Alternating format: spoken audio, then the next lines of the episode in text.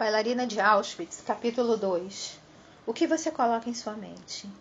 Eles chegam no escuro, batem na porta, gritam: Papai deixa que entrem ou eles forçam a entrada em nosso apartamento. São soldados alemães ou nihillas? Não consigo entender os barulhos que me acordam. Minha boca ainda tem o gosto de vinho do ceder. Os soldados invadem o quarto, anunciando que estamos sendo removidos de nossa casa e reassentados em algum outro lugar. Temos permissão para fazer uma mala para nós quatro. Aparentemente não consigo acomodar as pernas e fazê-las sair da cama de armar que fica aos pés da cama dos meus pais. Mas mamãe se coloca em movimento imediatamente. Antes que eu me dê conta, ela já está vestida e pegando na parte alta do armário a caixinha em que eu sei que guarda um pedaço do saco amniótico que cobria a cabeça e o rosto de Clara como um capacete em seu nascimento. As parteiras costumavam guardar essas membranas e vendê-las aos marinheiros como proteção contra afogamento. Mamãe não bota a caixa na mala, mas no fundo do seu bolso do casaco, como um amuleto. Não sei se minha mãe pega aquilo para proteger Clara ou a todos nós. Rápido, Dicu, levante, vista-se. Não que as roupas tenham algum dia ajudado sua aparência, sussurra Magda. Sua provocação não dá folga. Como saberei quando for a hora de realmente ter medo? Mamãe está na cozinha agora, embrulhando sobras de comidas, potes e panelas. Na realidade, ela vai nos manter vivas por duas semanas com os suprimentos que leva conosco agora: um pouco de farinha e gordura de galinha. Papai anda de um lado para o outro, no quarto, na sala, pegando livros, candelabros, roupas, pondo as coisas no chão. Pegue cobertores, grita mamãe para ele. Acho que se papai tivesse um biscoito, essa seria a coisa que ele levaria somente pela alegria de me entregá-lo depois e ver um rápido momento de prazer em meu rosto. Graças a Deus, mamãe é mais prática. Quando ainda era criança, ela assumiu o papel de mãe das irmãs mais novas e evitou que passassem fome ao longo de muitas temporadas de sofrimento. Com Deus por testemunha, imagino que ela esteja pensando agora, enquanto faz a mala: jamais sentirei fome novamente. Ainda assim, quero que ela deixe para lá os pratos e as ferramentas de sobrevivência, volte para o quarto e me ajude a me vestir. Ou pelo menos que se importe comigo, que me diga o que vestir, que diga para não me preocupar, que está tudo bem. Os soldados pisam duro, derrubam as cadeiras com suas armas. Rápido, rápido! Sinto uma raiva súbita de minha mãe. Ela salvaria Clara antes de me salvar. Preferiria pegar as coisas na dispensa do, segura, do que segurar minha mão no escuro. Vou ter de encontrar meu próprio carinho, minha própria sorte. Apesar do frio da manhã escura de abril, ponho o vestido de seda azul que usei no dia em que Eric me beijou. Estico as pregas com os dedos. Coloco o cinto de camurça azul. Vou usar esse, esse vestido para que seus braços possam me envolver mais uma vez. Esse vestido vai me manter desejável, protegida, pronta para recuperar o amor. Seu tremer de frio será um símbolo de esperança, um sinal de minha confiança em algo mais profundo, melhor. Imagino Eric e sua família também se vestindo, atarantados, no escuro. Posso senti-lo pensando em mim. Uma corrente de energia se irradia dos meus ouvidos para os meus pés. Fecho os olhos e me abraço, permitindo que o resquício daquela lembrança de amor e esperança me mantenham aquecida. A realidade se intromete em meu mundo particular. Onde é o banheiro? grita um dos soldados para Magda. Minha irmã Mandona, sarcástica e coquete, se encolhe diante daquele olhar. olhar. Nunca vi com medo. Ela nunca perdeu uma oportunidade de provocar alguém, de fazer as pessoas rirem. Figuras de autoridade nunca tiveram qualquer influência sobre ela. Na escola, ela não se levantava uma, quando uma professora entrava na sala, como era o costume. Elephant, o professor de matemática dela, um homem muito baixo, a repreendeu certo dia, chamando-a pelo sobrenome. Minha irmã se levantou na ponta dos pés e olhou para ele. Ah, o senhor está aí? falou. Não o tinha visto. Mas hoje os homens empunhavam armas. Ela não solta nenhuma observação rude, nenhuma réplica revoltada. Aponta humildemente o corredor na direção da porta do banheiro.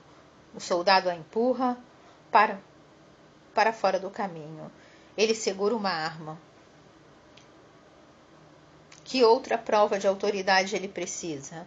Foi aí que comecei a perceber que as coisas sempre podem piorar, que todo momento guarda um potencial para a violência. Nunca sabemos quando ou como vamos reagir. Fazer o que mandam pode não salvar você.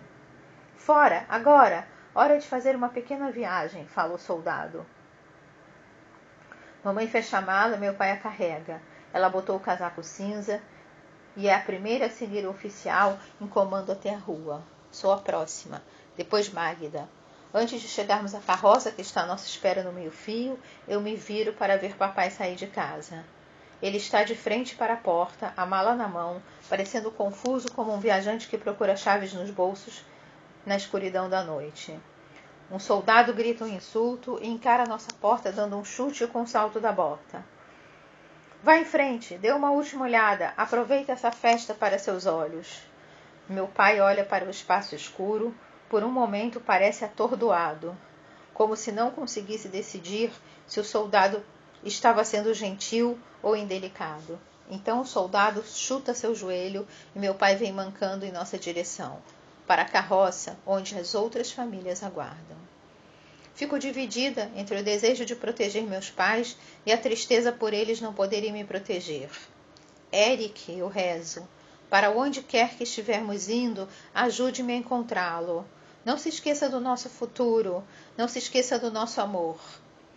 Magda não diz uma palavra quando nos sentamos lado a lado nos assentos de madeira.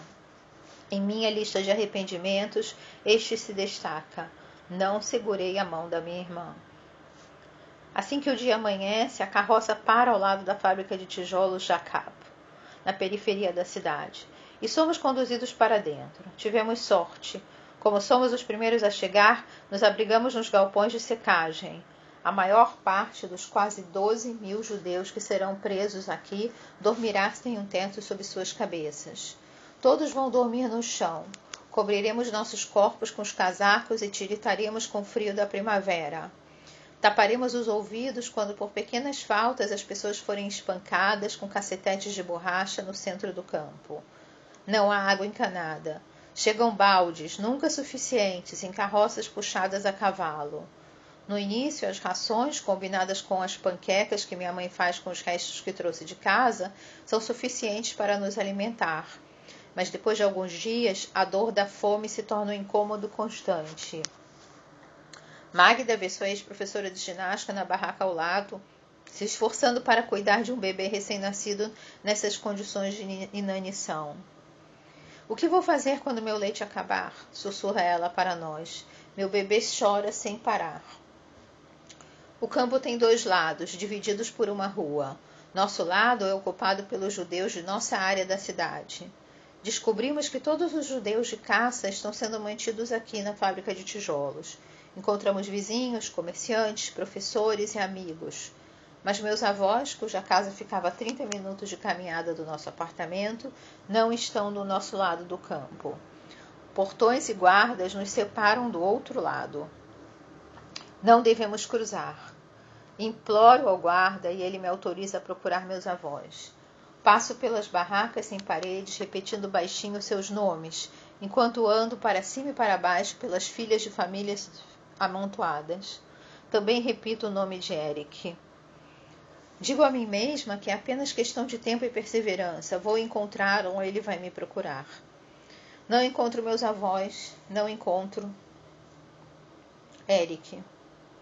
Então, certa tarde, quando as carroças de água chegam e as multidões correm para recolher um pequeno balde, ele me vê sentada, sozinha, guardando os casacos da família. Ele beija minha testa, meu rosto, meus lábios, toca o cinto de camurça do meu vestido de seda, agradecendo a boa sorte. Combinamos de nos encontrar todo dia dali em diante. Às vezes especulamos sobre o que nos acontecerá. Os boatos dizem que seremos enviados para um lugar chamado Keniermzo, um campo de concentração, onde trabalharemos e viveremos longe da guerra com nossas famílias. Não sabemos que os boatos foram espalhados pela polícia húngara e pelos Nihilas para nos dar falsas esperanças. Depois da guerra, Pilhas de cartas de parentes preocupados permanecerão nos postos de correio fechados com o endereço de Kenny Emerson. Não existe lugar nenhum com esse nome. Os lugares que de fato existem e que esperam a chegada de nossos trens estão além da imaginação. Depois da guerra, essa é a época em que eu e Eric nos permitimos pensar a respeito. Iremos para a universidade, vamos nos mudar para a Palestina. Continuaremos a frequentar os salões e clubes do livro que iniciamos na escola. Terminaremos a leitura de A Interpretação dos Sonhos de Freud. De dentro da fábrica de tijolos podemos ouvir o barulho dos bondes passando. Eles estão ao nosso alcance. Como seria fácil entrar em um deles? Mas qualquer um que se aproxime da cerca externa é morto sem aviso prévio. Uma garota um pouco mais velha do que eu tenta correr. Eles penduram seu corpo no meio do campo como exemplo. Meus pais não dizem uma palavra para mim ou Magda sobre a morte dela. Tente pegar um pequeno torrão de açúcar, recomenda meu pai. Pegue um bloco de açúcar e guarde-o. Sempre mantenha alguma coisa doce em seu bolso. Um dia soubemos que meus avós foram enviados num dos primeiros transportes que deixaram a fábrica. Imagino que os encontraremos em Kenny Hermizu. Dou um beijo de boa noite em Eric e imagino que os lábios dele são a coisa mais doce que encontrarei aqui. Certa manhã, bem cedo, depois de cerca de um mês na fábrica, nosso lado do campo foi esvaziado. Tento encontrar alguém que passe uma mensagem para Eric. Deixe para lá, Dicou, diz mamãe. Ela e papai escreveram uma carta de adeus para Clara, mas não tem como enviá-la. Vejo mamãe jogar a carta na calçada, como se estivesse batendo a cinza de um cigarro, e vejo a carta desaparecer debaixo de seis mil pés. A seda de meu vestido roça nas minhas pernas à medida que nos movimentamos e paramos. Nos movimentamos e paramos. Três mil pessoas andando na direção dos portões da fábrica, empurradas para a longa fila de caminhões à nossa espera. Mais uma vez nos amontoamos no escuro. Um pouco antes de partirmos, ouço meu nome, Eric. Ele está me chamando através das ripas de madeira do caminhão. Abre caminho na direção de sua voz. Estou aqui, diz digo enquanto o motor é acionado. O espaço entre as ripas é muito estreito para que eu possa vê-lo ou tocá-lo. Nunca esquecerei seus olhos, diz ele. Nunca esquecerei suas mãos. Repito essas frases sem parar quando embarcamos em um vagão lotado na estação de trem. Não ouço os gritos dos oficiais nem o choro das crianças. Eu me consolo com a lembrança da voz de Eric. Se eu sobreviver ao dia de hoje, então poderei lhe mostrar os meus olhos, as minhas mãos, Respiro no ritmo de sua voz. Se eu sobreviver hoje, se eu sobreviver hoje, amanhã serei livre. O vagão do trem é diferente de tudo que eu já vi. Não é um trem de passageiros, é para transportar gado ou carga. Somos uma carga humana, centenas de pessoas em um vagão. Cada hora parece uma semana. A incerteza faz os momentos se alongarem. A incerteza e o barulho incessante das rodas nos trilhos. Um pedaço de pão é para ser dividido por oito pessoas. Um balde de água, um balde para os dejetos corporais, cheiro de suor e de excrementos. Pessoas morrem no caminho. Todos dormimos em pé, apoiados nos, nos parentes e encostados nos mortos. Vejo um pai dar algo à filha, um pacote de comprimidos. Se eles tentarem fazer alguma coisa com você, diz ele. De vez em quando o trem para e algumas pessoas de cada vagão têm ordem para sair e pegar água. Magda leva o balde uma vez. Estamos na Polônia, ela nos conta quando retorna. Depois explica como descobriu. Quando foi buscar água, um homem do campo gritou uma saudação para ela em polonês e em alemão, dizendo o nome da cidade e gesticulando freneticamente. Passou o dedo ao longo do pescoço. Só queria nos assustar, afirmou Magda. O trem segue. Meus pais se encostam um em cada lado de mim. Eles não se falam. Nunca os vejo se tocarem. A barba de papai está crescendo grisalho. Ele parece mais velho que o pai dele, isso me assusta.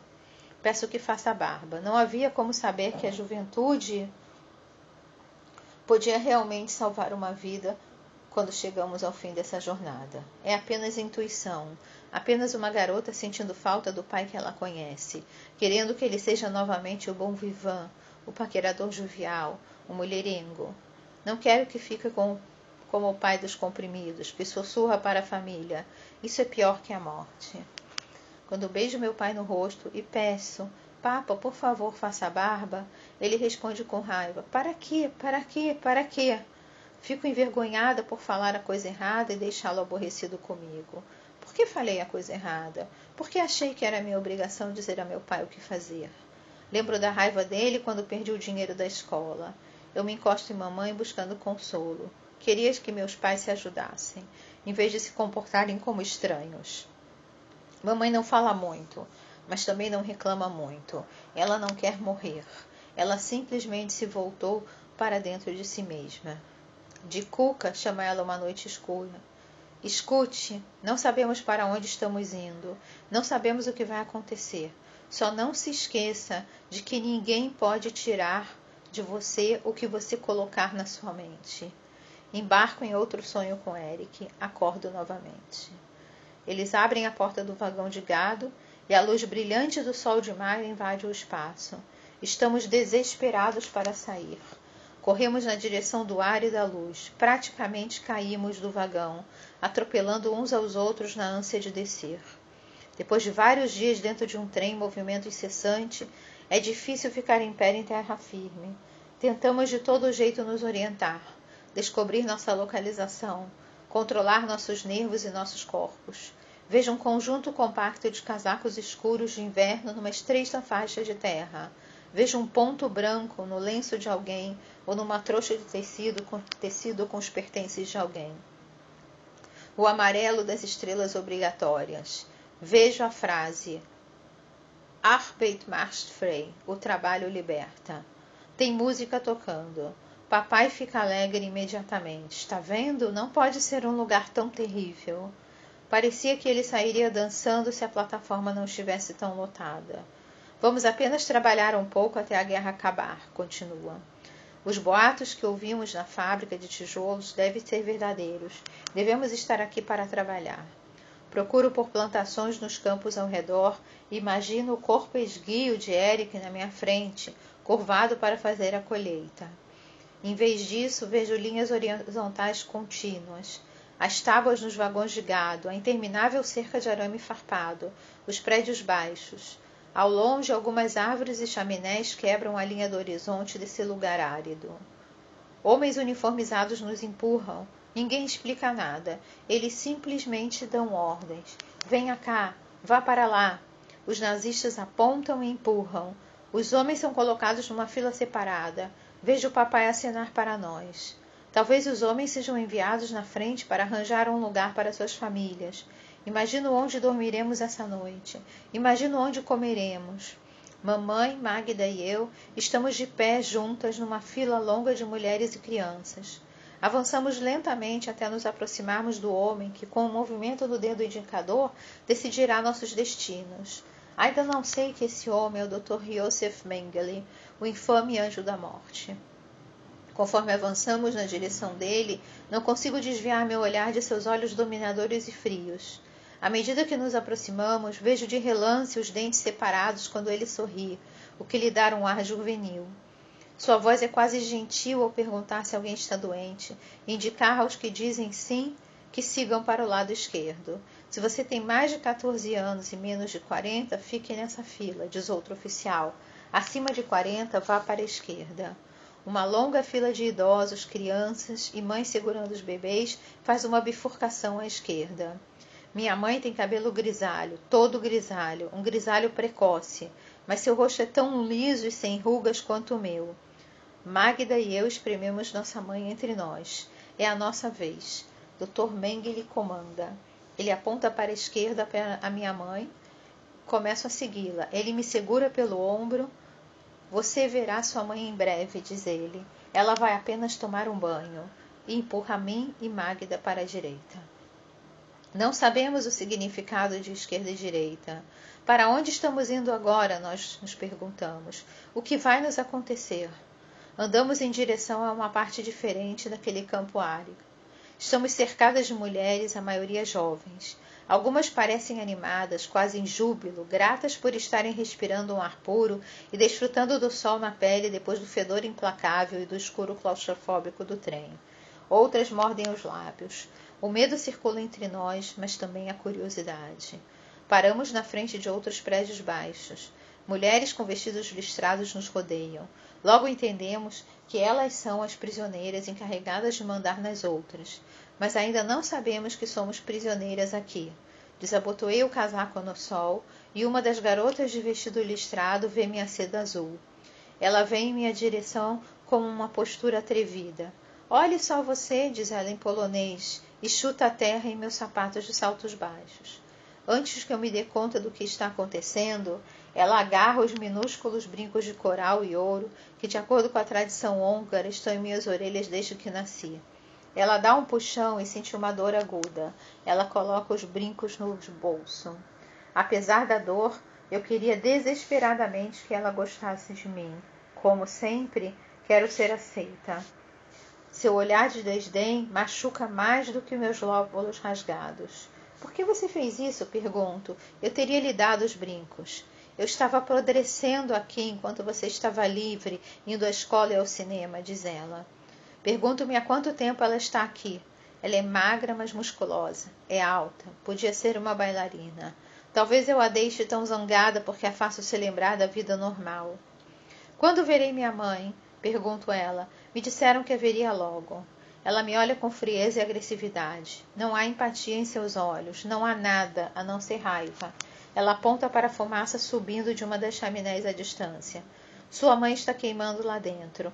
É melhor você começar a falar dela no passado. Este foi o capítulo 2 do livro Bailarina de Auschwitz. Eu sou Mônica Barg e esse é um projeto voluntário. Esta gravação pode ser replicada.